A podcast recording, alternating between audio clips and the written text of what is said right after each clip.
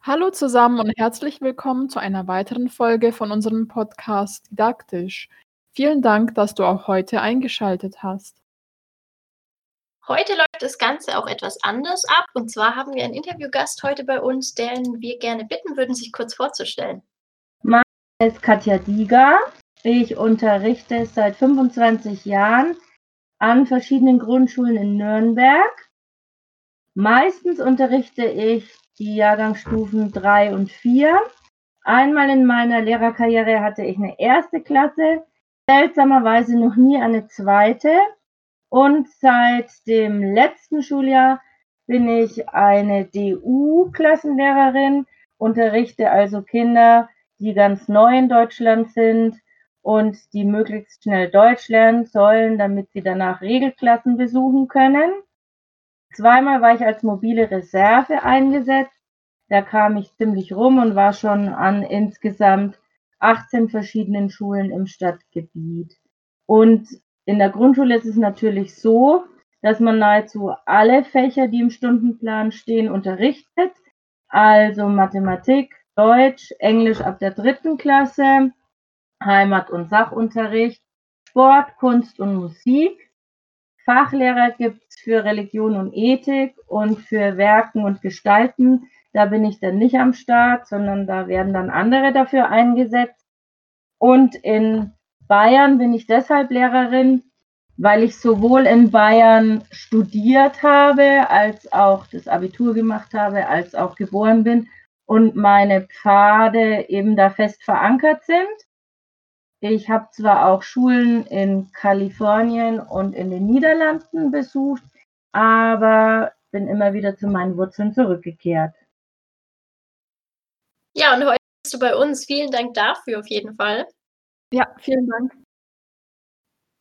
Katja kenne ich jetzt aus meinem Praktikum. Die ist nämlich auch Praktikumslehrerin neben den anderen Sachen, bei denen sie sich engagiert.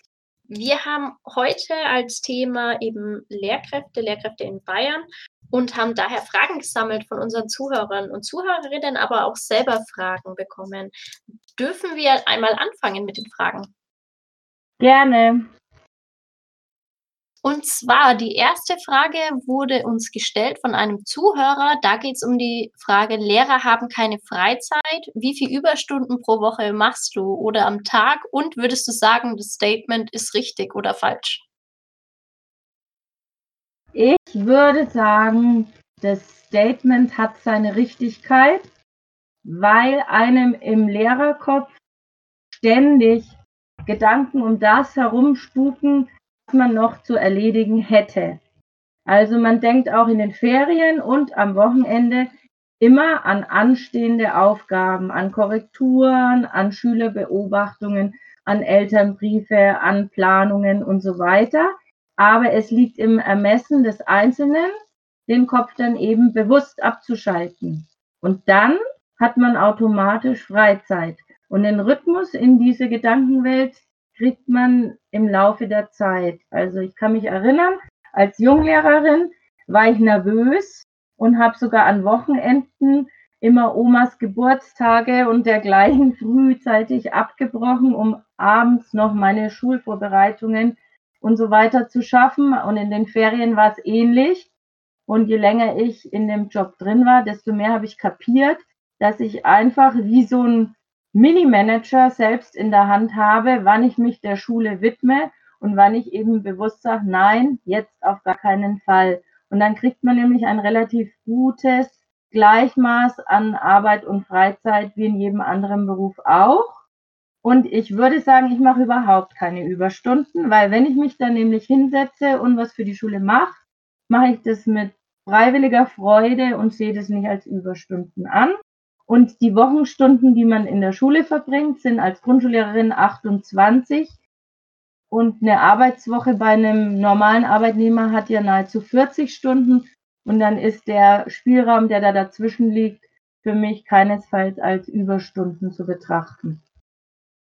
Ja, das klingt ja sehr interessant. Unsere zweite Frage ist, äh, wie Ihre Meinung zum Thema gleiche Gehälter für alle Lehrpersonen ist. Wie stehen Sie dazu? Die trifft persönlich natürlich als Grundschullehrerin schon, weil ich ja in der Berufsgruppe aller Lehrer stehe, die mit der Besoldung eher unten angesiedelt sind und wir als Grundschullehrer natürlich schon immer auf die Gehälter der Realschullehrer und vor allem Gymnasiallehrer schielen. Ähm, anfänglich habe ich dem Ganzen keine so große Bedeutung beigemessen und war immer sehr zufrieden. Aber nachdem ich mich näher mit der Thematik befasst habe, habe ich mittlerweile die Meinung, dass alle Lehrer gleich viel verdienen sollten, egal um welche Schulart es sich handelt, weil sie zeitlich einfach ähnlich angespannt sind. Der Gymnasiallehrer verwendet mehr Korrekturzeit und ist daher mehr angespannt und der Grundschullehrer befasst sich viel mehr mit Erziehungsproblematiken und Kontakt halten zu Elternhäusern, zu sozialen Diensten und so weiter. Und unterm Strich ist es ähm, inhaltlich zwar nicht vergleichbar, aber zeitlich. Und daraus würde sich eine gleiche Besoldung rechtfertigen. Auf jeden Fall ein gutes Argument, dass man da sagt, dass die Arbeit gleichwertig ist, auch wenn sie nicht die gleichen Felder betrifft. Weil ich glaube, das ist generell ähm, bei den verschiedenen Schularten so. Ich glaube, das kann man auch auf die Realschule als auch auf die Mittelschule beziehen, wahrscheinlich, oder? Mhm, würde ich ganz genauso sehen, ja. Wie ist es, eine eigene Klasse zu haben? Hattest du im Referendariat zum Beispiel schon eine eigene Klasse oder kam das erst später? Die Klasse habe ich im zweiten Jahr meines Referendariats bekommen. Im ersten wurde ich nur in verschiedenen Stunden eingesetzt. In der eigenen Klasse macht man auch sein zweites Staatsexamen. Die sieht man während des Referendariats nur montags, mittwochs und freitags, weil man dienstags und donnerstags im Seminar ist. Aber man hat die Klassleitung, die eigene Verantwortung, schreibt auch für diese Klasse dann schon Zeugnisse und hält Elternabende.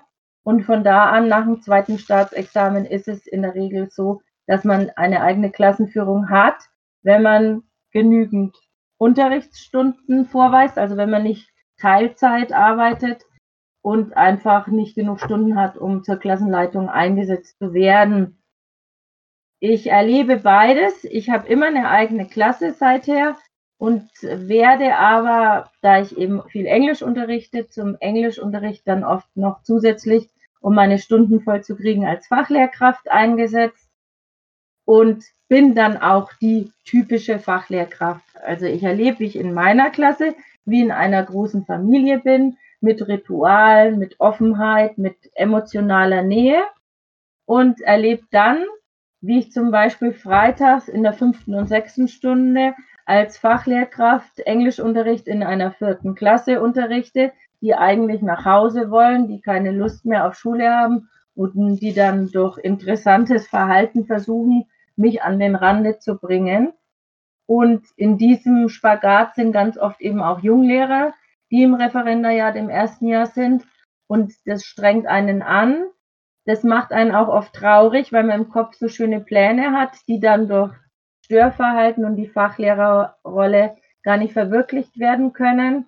Und die strapazieren einen dann, so dass man eine gewisse dicke Haut oder ein dickes Fell sich wachsen lassen muss, um dem Ganzen gewachsen zu sein. Und eine eigene Klasse zu haben, ist immer so das Highlight, das einen in dem Beruf beruhigt und auch Ruhe schenkt, innere. Der Lehreralltag geht ja, wie Sie schon gesagt haben, mit vielen Herausforderungen einher. Aber wie sieht denn so der Alltag von einer Grundschullehrerin aus? Ähm, wie ist denn ein normaler Tagesablauf bei Ihnen? Der Alltag von einer Grundschullehrerin ist so wie die Lehrerin selbst.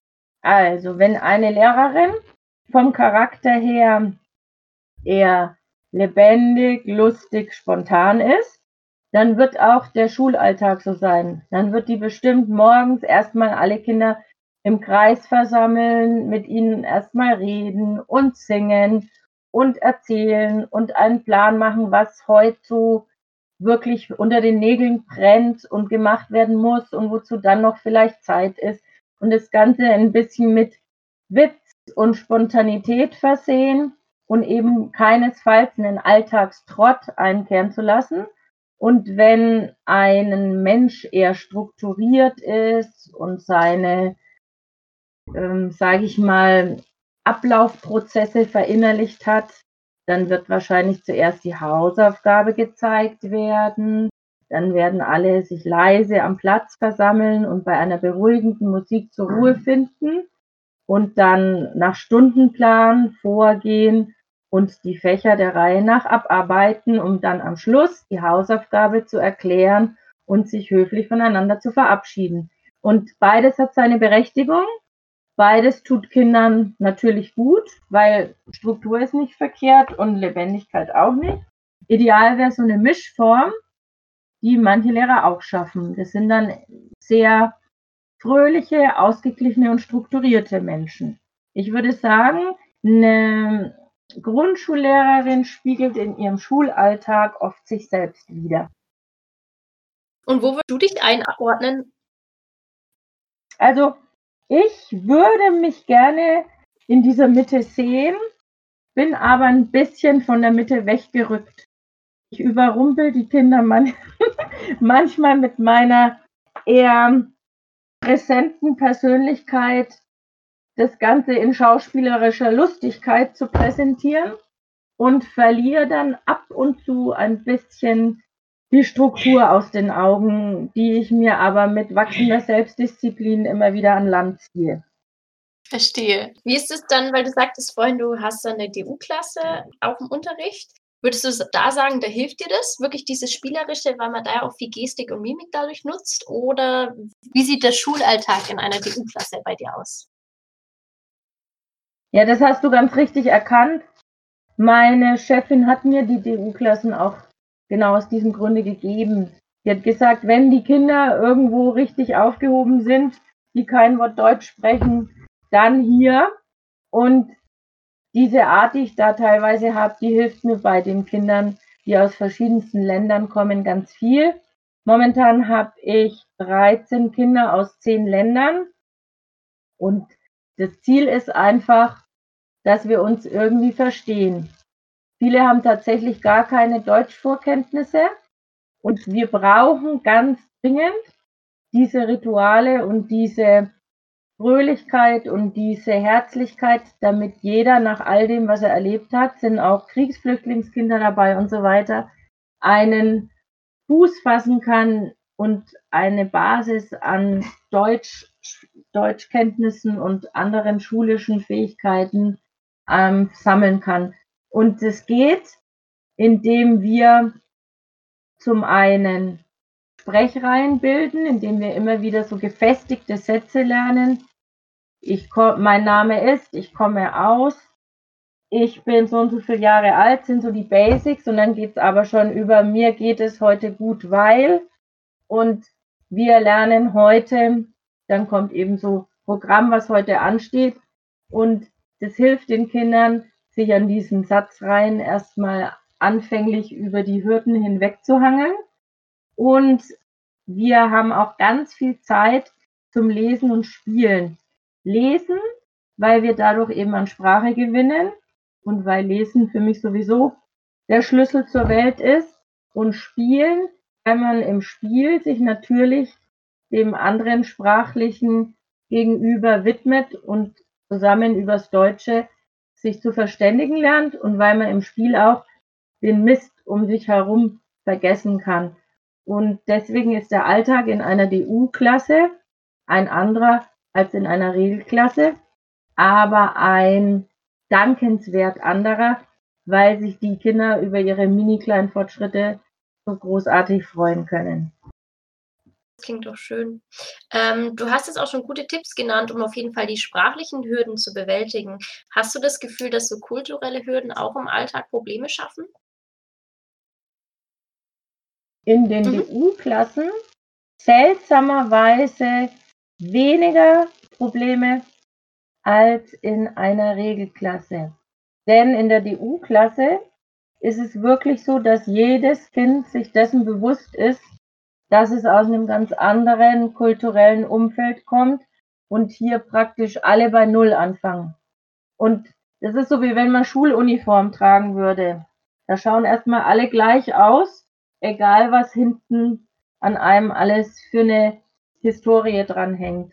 Und deswegen sind die tolerant von, von vornherein, die Kinder selbst. Die sind unglaublich offen und tolerant. Wenn es jemals Probleme gibt, dann kommen die oft aus dem Elternhaus, weil zu Hause eben Worte fallen und Eltern dann herankommen und sagen, wie konnten sie ähm, den russischen Schüler neben den türkischen setzen und solche Wörter kommen dann doch des Öfteren von elterlicher Seite.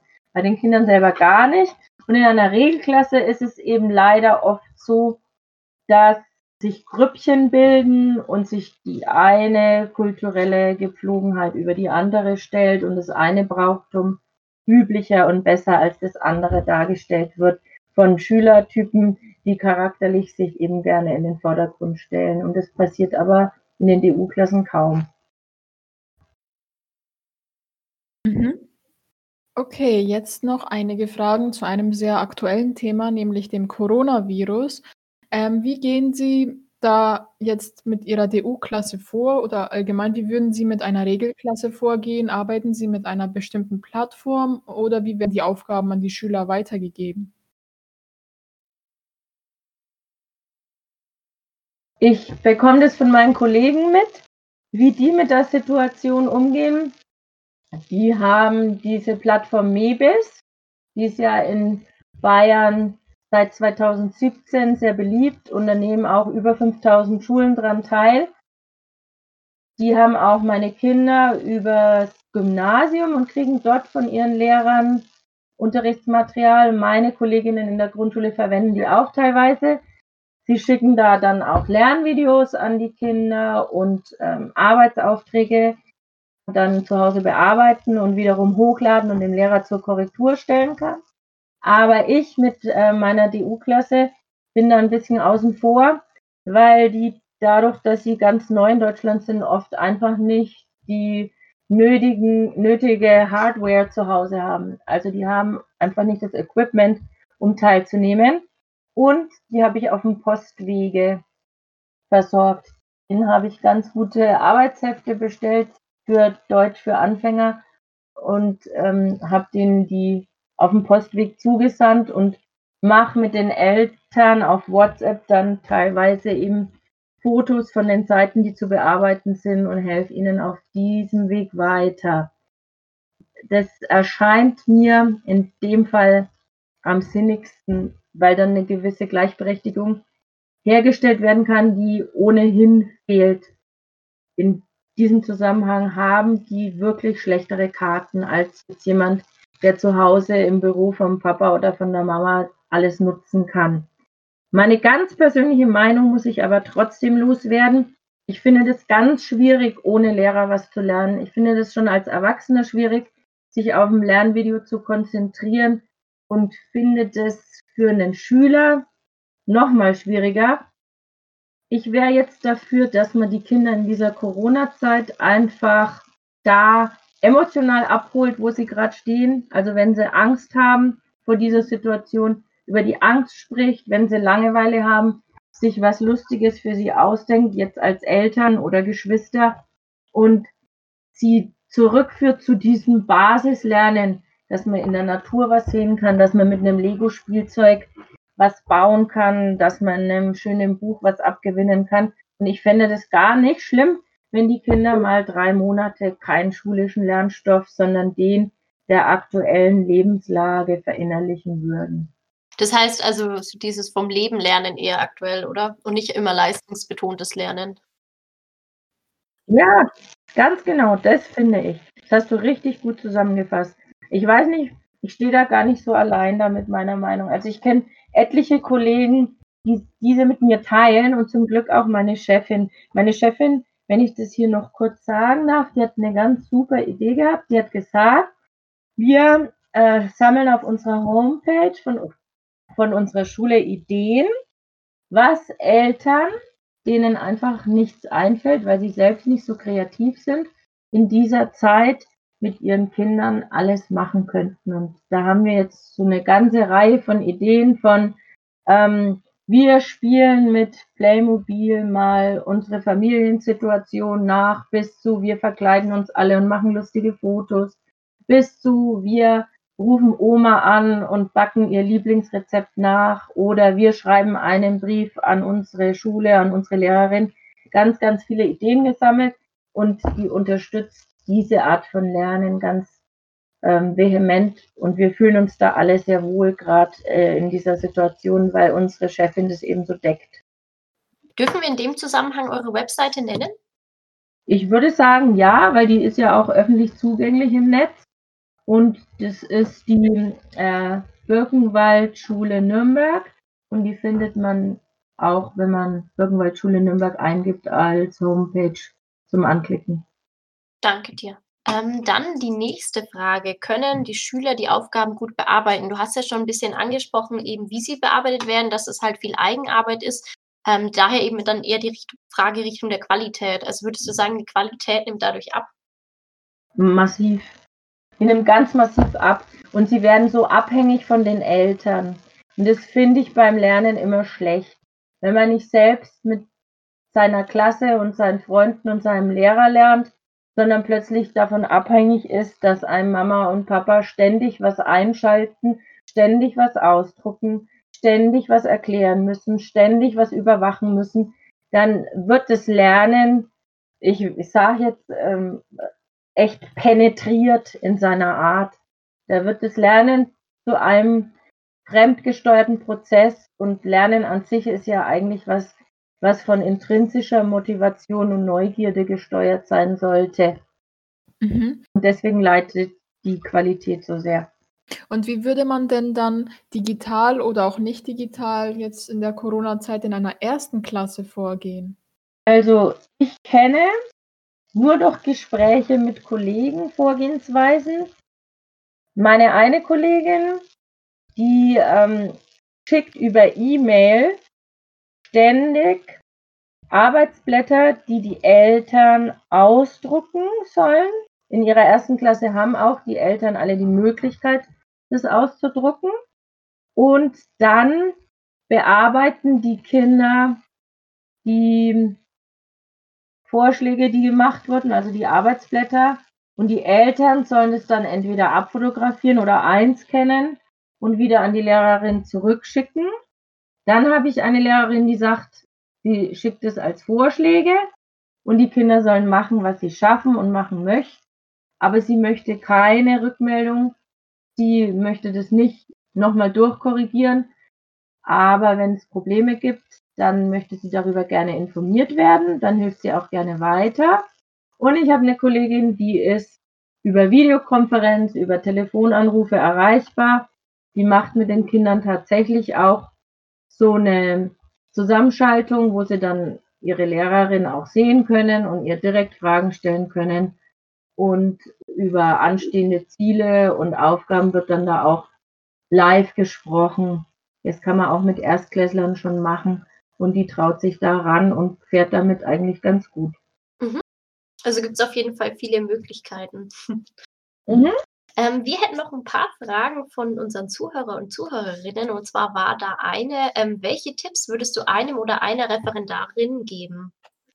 Ich finde, im Referendariat leidet ganz oft das pädagogische Herz, weil die meisten, die ich kenne, ich kenne ganz viele Studenten und auch einige Referendare, die gehen mit so einer ganz hohen Motivation in die Schule, die freuen sich über die Kinder, die freuen sich über den Lernstoff und haben unglaublich viel Energie und Schaffensfreude, die sie mitbringen.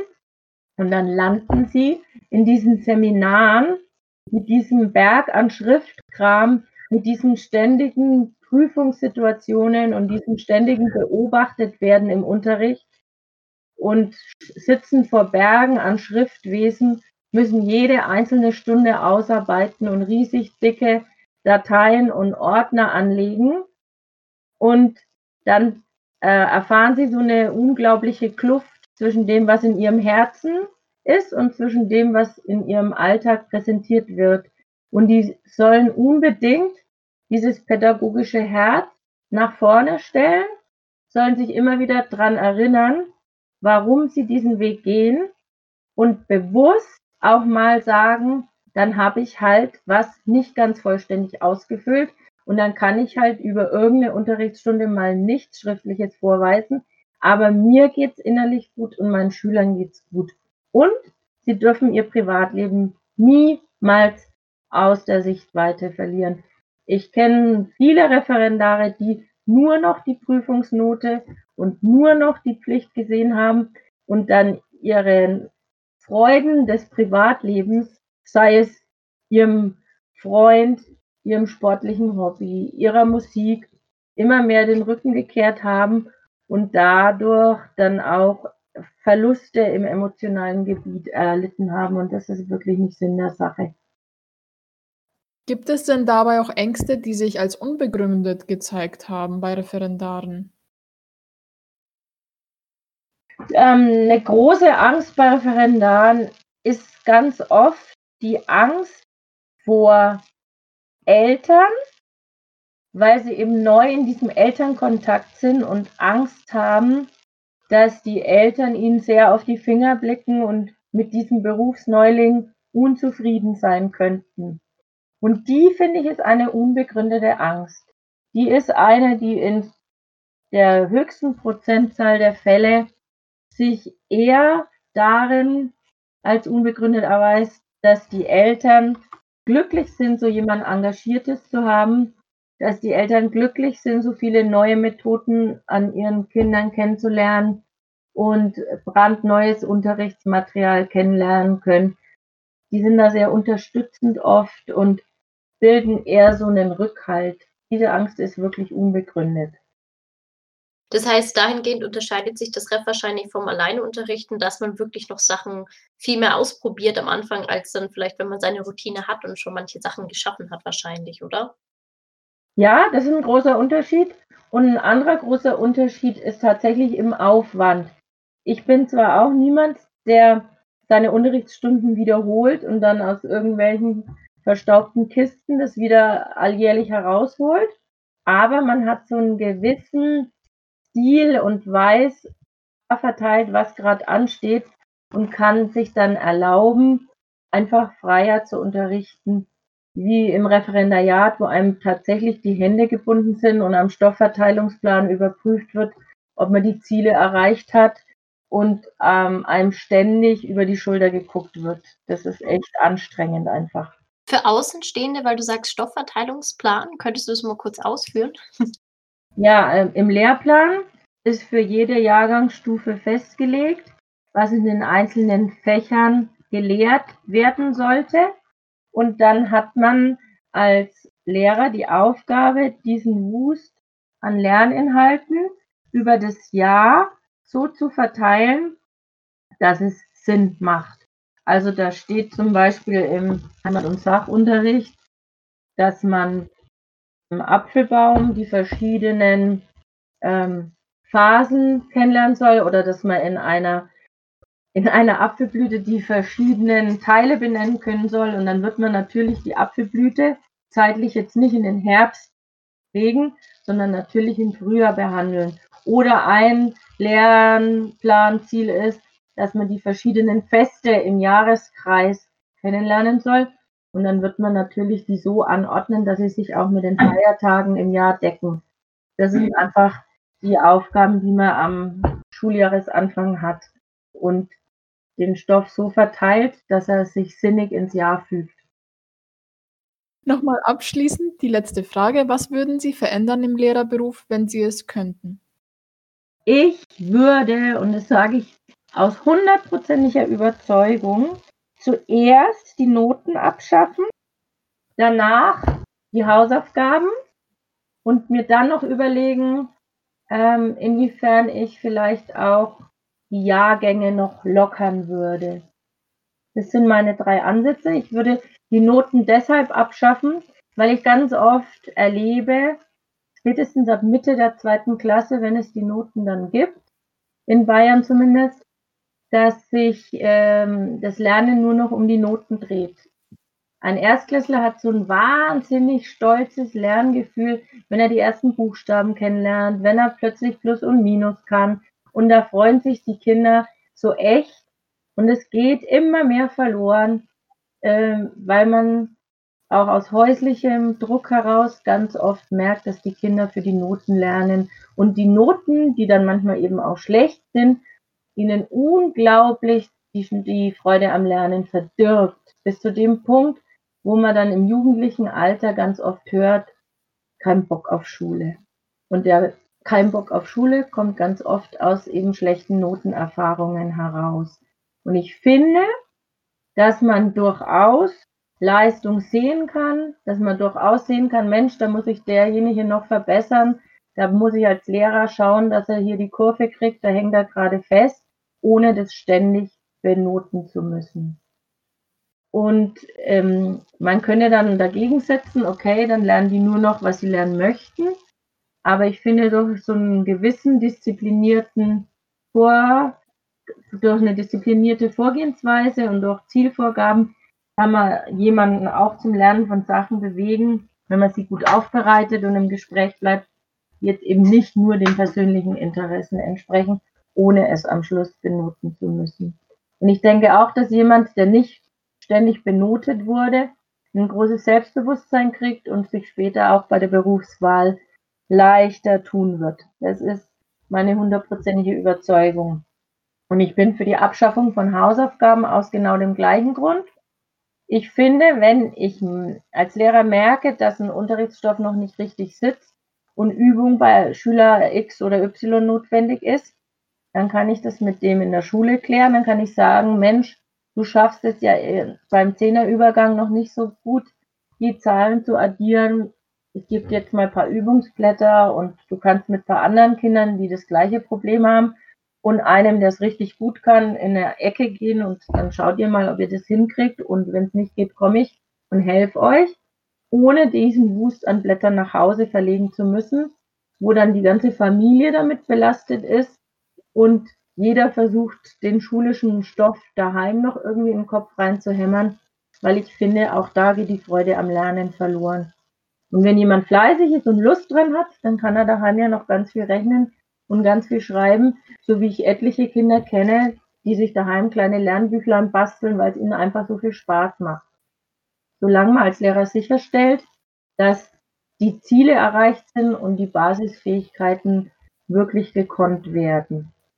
Und das mit der Jahrgangsmischung, da bin ich mir nicht ganz sicher.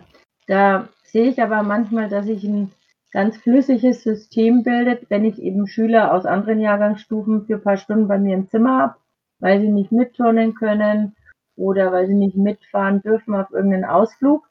Und die helfen sich dann gegenseitig und lassen sich Sachen zeigen. Ich bin aber da ein bisschen unschlüssig, weil ich dann manchmal denke, dass die älteren Kinder zwar den Jüngeren ganz viel geben und selbst auch erfahren, wie toll das ist, wenn man jemandem anders was von seinen Kenntnissen abgeben kann. Aber ob das für die dann so viel Progress mit sich bringt, da bin ich manchmal ein bisschen am Zweifeln. Deswegen mit dem dritten Punkt bin ich mir nicht so sicher wie mit den ersten beiden Punkten. Also ich glaube, das hat für die älteren Schüler schon auch viele Vorteile. Auch dadurch, dass man einfach selber dann die Lehrerrolle einnimmt, wirklich Inhalte nochmal neu kennenlernt. Stimmt, das ist ein ganz guter Gedanke, richtig, genau. Die Frage würden wir dann auch ganz gerne an unsere Zuhörer und Zuhörerinnen abgeben. Was würdet ihr ändern am Lehrberuf oder generell an eurem Beruf, wenn ihr es könntet? Lasst uns doch gerne in den Kommentaren da. Genau, dann würden wir uns gerne auch bei Ihnen bedanken. War sehr hilfreich und es war auch sehr interessant, jetzt einen Einblick in den Lehreralltag zu bekommen und auch, ähm, wie man jetzt in der Corona-Zeit mit den ganzen Herausforderungen umgeht. Gerne generell freuen wir uns schon dann auf nächste Woche mit euch. Tschüss. Tschüss.